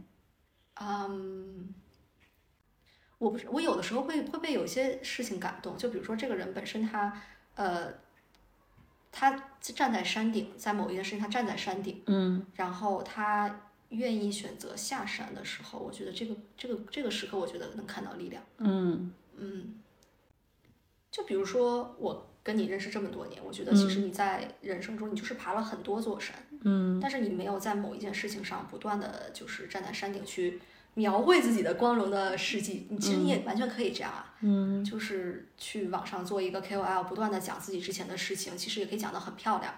但是我觉得你一直在前进，就觉得挺无聊的，你知道吗？就是嗯。就是你就觉得当 KOL 特没意思，你知道，就是因为就是你要是为了表达而表达，我觉得也也挺好，是吧？嗯。但是如果说你要稍微考虑一些，比如说商业变现啊或者什么之类的，那可能你就是就是要不然就是接广接广告嘛，嗯。然后你就觉得特没劲，嗯。就觉得拍点照片儿是吧，然后推广一下这个产品，嗯，然后觉得特别没意思。不是不是你的那个目标受众可能，不是，就是我自己觉得没意思，嗯。就是没，并没有觉得这事儿是能够让我觉得有成就感的一件事情，嗯对。但我会很羡慕。嗯。就是有时候我去看，我问我朋友说，说我认识一个人，他是一个早期的 KOL，就是我都不知道这个词是什么意思的时候，人家的那个就某某某书已经有了，现在是多少万？我我后来我不是这几年都没做，我觉得你没有特别努力的，我觉得你最开始也不是一个特别努力做的状态。对对，就不是说我要哎我要涨粉是吧？对我要选题，其实我觉得最早那个状态是比较接近我想嗯就是做这个事儿，就是我觉得是所谓社交媒体就是比较。应该有的状态、嗯就是自我表达嘛，或者说用你自己生活方式去影响人。嗯，但是后来发现，就是如果说要扯到变现上面，就有点儿有点儿扯。是。但平台可能又没有办法给到你，流量，如果你不去变现的话，没错。所以这个事情，当我要遇到这种选择的时候，我可能又比较忠于自自我嘛，嗯。我不会就那么去纠结，说我是不是要去取悦平台，那我就干脆就不不搞了。我我明白。你，这这我我特别羡慕的点是说，我是觉得你是一个最最自然的状态火的，就是这个事情很很难，就是没有火，没有火，并没有火，就是就是红红平台红利而已。就是像你说的，在在没有就觉得这个人，我会觉得那就是你朋友圈里日常的一一段文字，嗯就我认识你这么多年嘛，我觉得这是不是他就随便写了写写了一小段东西，嗯，怎么这么火？就是所以你就会觉得这这就是这世界上最最可贵的东西，嗯嗯就是就是天赋，没有没有，并没有。就后来发现，就是后来发现这样的内容也不被平台所嗯欣赏。或者那你就不说了嘛。其实刚开始，如果说你觉得，哎，平台也在推，其实这个这个事情，我觉得又回归到一个更抽象的，就是，嗯呃，流量平台和创作者，他到底要为他提供什么样的一个生态？所以后来我会发现，哎，为什么要做播客这个事情？嗯，可能它更接近于我自己内心本真的可能想传达的东西。嗯即便是它可能是一个更小众的媒介，嗯是吧？可能哎，就是二十多万粉丝和这儿可能就一两百个粉丝，但是我觉得这个是更有价值的一个事情。这一两百个人，他的到达率跟那个，就他可能他完全不是不是一类的，就或者说你对他真正的影响到底是多深嘛，是吧？对，所以我会觉得说，就是你们也是做媒体的，要多为这种纯粹的创作者提供一些空间。机会，我我也有类似的烦恼，我也会觉得说我我的那些高大上的采访没有到达率，嗯。我觉得没有人没有什么人看，其实 in a way 吧，嗯，嗯，会有这样的困扰，嗯对。那你比如说，你会怎么去评估你自己当时工作的嗯成果？就除了说你的工作单位、你的上司对你的评价以外，你会怎么去评价你自己做的这个事情？就我觉得我在很早就想明白了，你做任何一件事情都是为了自己，嗯，明白最后。的那个结果你完全不可控，嗯它一定是一个正确的结果。嗯但是你在整个过程中，你跟每一个人接触的时候的，包括你之前自己的准备，这才是你真正的收获。是是是，同意同意，嗯对，是，所以这也是为什么说你觉得好像我干了好多事儿，嗯但其实我发现我也没什么变化，就是还是在比较一以贯之的，嗯。其实是一种状态的延续，而不是说我做的这个东西到了什么程度，嗯。那个东西挣了多少的钱，或那个东西积攒了多少粉丝，可能这个东西就是没有那么这种量化的标准，可能在我这儿没有那么在意。我会觉得你比我有一个很很大的优势，就是你有一种特别好的亲和力，嗯，而且就是那种不努力的亲和力。就比如说，同样咱俩同样卖东西，啊，咱俩同样卖卖卖这杯咖啡，然后我我说完了之后，我说我把它总结的很好，没有人想看，嗯，然后你就会用一种比较让大家所有人都可以接受的方式，没有，我我我我觉得这一点上也还是可能只是相对而言，嗯对，其实就是每一个就是表达者肯定还是都是多多少少带了自己的影子嘛。但是我觉得我们肯定都不是主流，都不是大众。对对对对，是的，你要真比我更亲和，那就是搞直播卖货 去了，是吧？那才是真正的。下沉了，那那是对对对，是吧？所以其实还是不太一样。那其实可能就像终其一生，你是去找可能最适合你那一部分听众或者是观众吧，是吧？就是比如说你做的内容也是，嗯我也我是因为我最近很关心这个事情，我自己也在拼命的去想想怎么能对，能让自己找到那个听众，或者让自己变得稍微的那个就是就是国民度一点点。嗯嗯嗯。其实其实你会发现后来嗯就是你不是说我要去取悦大部分观众，而是应该是找到适合你的观众。嗯，对，因为你会发现什么样的人都有他的观众。对，就是不管你觉得在高端或者是在在在低端，都有他的观众，所以你就无所谓嘛，就是你占自己的山头就好。而且就是呃，音频这个东西本身它就就比较适合。对，其其实你们节目也是一样的嘛，即便你是一个可能央媒的节目，嗯你你们也有不同的频道是吧？也有不同的这种节目的定位。那你最近还有没有什么其他你觉得好的书呀、好的资源呐、好的电影啊、片子呀推荐给大家？嗯、我想想啊，嗯觉得这个事情比较 personal。嗯对，就是可能比如说跟你的话，我会想到一些，然后可能换一个人，就是这是一个，那你推荐给我一个是吗？嗯，我推荐你，我觉得啊，当然现在也去不了了，是吧？去一个地方是吗？对，哪我我觉得现在北京还是挺适合做有一些户外活动的窗口，算啊，是可以推荐呀。对，比如说之前那个就是 free diving 这个，哦以，前可能你一定要去到海里，然后现嗯在北京也有一些池子是六米深的，然嗯后比深深度潜，这是叫什么？深度潜水吗？还是叫什么？就是深潜。没有氧气瓶，就是你一个哦人带一个蛙镜，然后自由口潜水气这样扎下去，然后再上来。你所以你现在在玩这个？对，哇，好酷！就是之前在夏威夷玩过一次，失败了。然后因为对，我觉得在这方面我就是挺差的，就是嗯你这方面做的特别好，就是挺愿意尝试这些比较看上去比较危险的运动的。就是我对于这种这种危险系数的，我一般是比较排斥，就是会比较迟疑。你为什么会觉得它是个就因为我觉得我在那种场景下，如果发生什么意外，它可能是一个嗯。非常高风险系数的，就我会考虑到可能最最差的这个情况，嗯。但比如说我跳个舞啊，或者是我学个 Zumba 呀、什么的，他可能也不会差到哪儿去。我我我我明白这个意思，因为他毕竟是在水里。对对对，嗯，对，就还挺那什么的。可能我对这件事情的 approach 是说，鉴于对自己性格的了解，嗯我就会就比如说你你在呃旅游的时候，可嗯能换一个人看，觉得说 OK 这个国家听起来就有点战乱，啊啊啊！但是你会觉得说我做足了功课，嗯嗯我是安全的。嗯，在在在旅游方面我没有这方面的担忧，但是在运动方面我可能会有。我是旅游会有，哦，可能在我的这种身体上的这种东西，就是我可能比较敬畏这方面。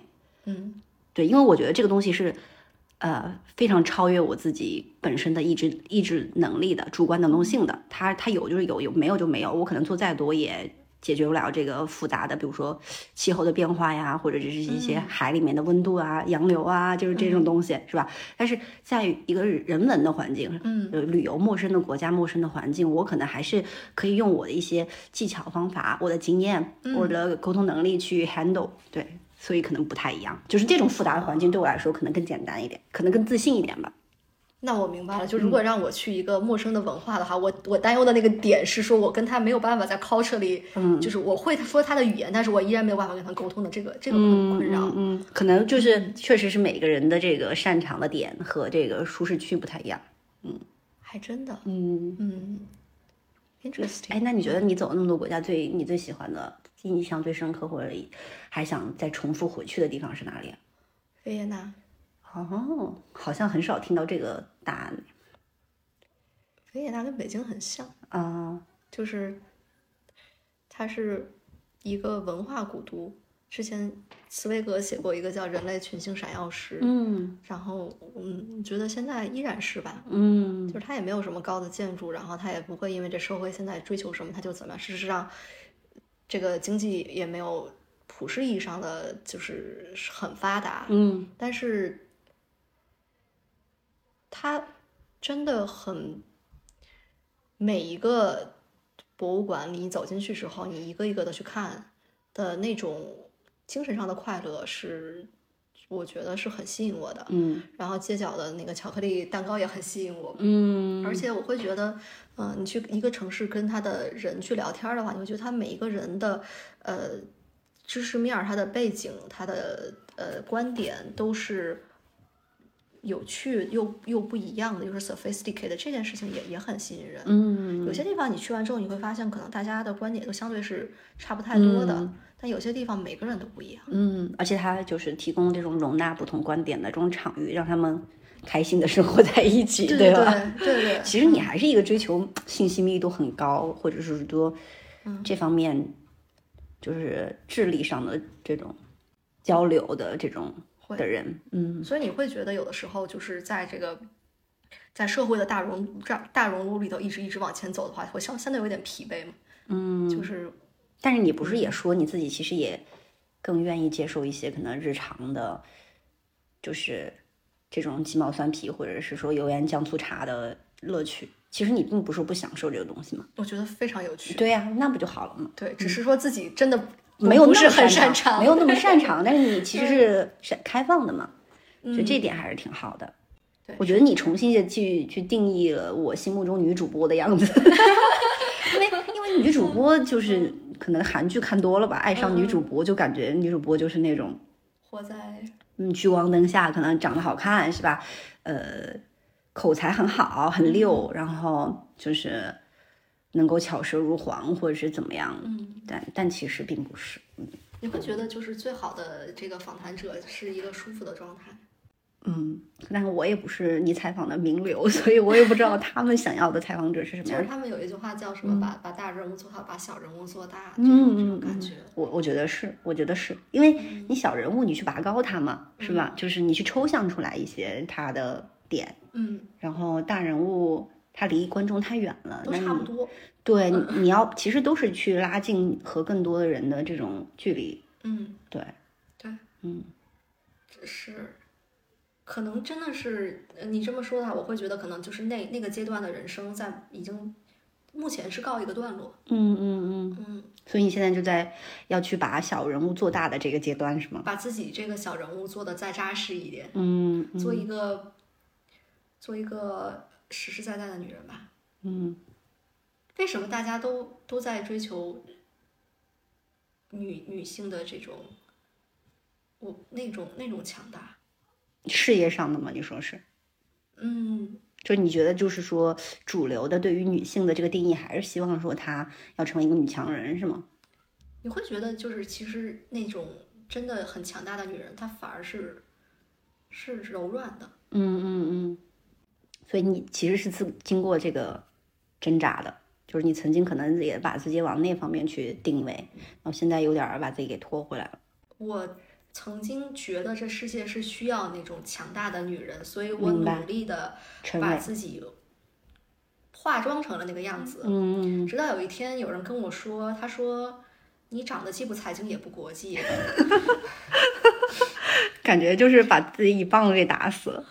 这个人我还很欣赏的一个人 啊，不财经也不国际，哎呦我天！Which is true，他给我举了两个例子，这两人确实一个财经，一个很国际。嗯嗯，然后他说，至于你要非要做这件事情的话呢，你要想找到自己的定位。然后我就说，那你觉得我长得怎么样？他说，嗯，你长得还挺邻家的。当时是很困扰的，过了几年，我觉得这也是个优势，毕竟绝大多数的。电视观众既不财经也不国际，嗯嗯嗯，我的优势就是说，这东西如果我听不懂的话，我就告诉嘉宾，您您能不能换成是是是是是，我能理解的事情？对对对对对，我觉得这个很重要。其实有时候，其实采访者，我觉得最重要的是，他是一个桥梁嘛。嗯其实他也不是完全是为自己提问，嗯是吧？就是比如说我可能要我要跟你单聊个人 one on one 的话题，跟我今天采访你的话题可能也不会是完全一样。嗯因为我还是要照顾听众，你能给到他什么信息量，是吧？或者是启发。然后，所以其实记者或者是采访者，有可能其实大多数时间他是一个翻译者嘛。嗯所以，如果你你你作为记者，你光是跟这个这个嘉宾站在一个高度，嗯就变成你自己的个人的这个秀场，是吧？我在秀我自己很懂你啊，什么什么之类。但其实你你自己的身份，你还是要界定清楚，你是为观众提问的。至少我的平台是、是这样的。对呀、对呀、所以其实你还是需要就是了解观众嘛。就像你说的，你要把自己当做翻译者，你要去筛选哪些信息是应该这个嘉宾就是说的。嗯，对，嗯，就如果他想去跟人进行一个深度的对话，可能他也不需要找我这个平台。嗯嗯嗯，是是是，嗯，对，还是其实是对于呃你自己所工作的平台更清晰了，对于自己的定位更清晰了，所以你其实就没有那么多纠结或者是挣扎了。嗯嗯，会对，既不既不财经也不国际。这就是你的定位。对，我要做既不财经又不国际的国际财经内容。确实是这样的。我我去我去做铁三的时候，人家也说你长得不铁三。对啊，我觉得就你看，就是回到咱们说的那个反差感嘛，嗯，是吧？你要说你去做朗读者，我都能信。朗读者，对，嗯就是因为你是一个比较知性的，其实是比较东方美的这种风格，就是光从长相上来说，啊。嗯嗯但你要是说你去就是一个做一个什么极限运动的，我也能相信，因为你自己身体力行了在做这个。嗯但是你去选择做国际国际财经内容，对，对，就可能是一个就是把自己的那个。就是小的时候，我们会给自己打造一个特别棒的一个漂亮的外壳，然后嗯你有一个真实的自己，然后你把这个两个东西怎么能尽量的自洽嗯的时候，你是就是最最舒服的一个状态。那你现在还会去寻找一个外壳和内在都同时满足的状态吗？还是说你会更偏向于一个内在？我很欣赏，我很羡慕那些能做到知行合一的人，嗯我就很羡慕。然后我我觉得我自己还有很长的路要走，嗯，就是人很难去舍弃自己的外壳的，尤其是这个外壳能给你带来很多好处的时候。嗯嗯嗯，对啊，还你还是很真诚的，就而且你没有那么多女主播，可能就是那种就架子偶像包袱。可能就是就像是为什么你对潜水不是那么感兴趣一样，我觉得我对这个身份本身也没有那么的想要，嗯嗯嗯，嗯，可能更多的是一个呃这个经历本身的的吸引力，嗯嗯嗯嗯嗯，当然就这并不是女嗯主播这个世俗的这个东西带来的。对，但是就像比如说，我觉得你做社交媒体做的很有天赋，然后你觉得我没有真的很努力，但是我就是效果还是不错的。嗯，可能有时候我们人生就是真的我们自己擅长的事情，往往是那种你随便搞一搞就搞得还可以的那种那种事情。嗯然后，如果一件事情一个人真的要付出很多努力才能达到的话，那真的可能他不太适合。嗯嗯嗯，嗯，觉得也是一种思路，反正。对，就有选择的话，会会可以去多尝试不同的东西吧。嗯，我觉得今天聊得很开心。嗨，太好了，被一个记者表扬了，给自己扎个鸡腿吧，今天晚上。好了，那我们今天就到这里啦，谢谢大家的收听，记得大家点赞、收藏、关注、评论起来哦，拜拜，拜拜。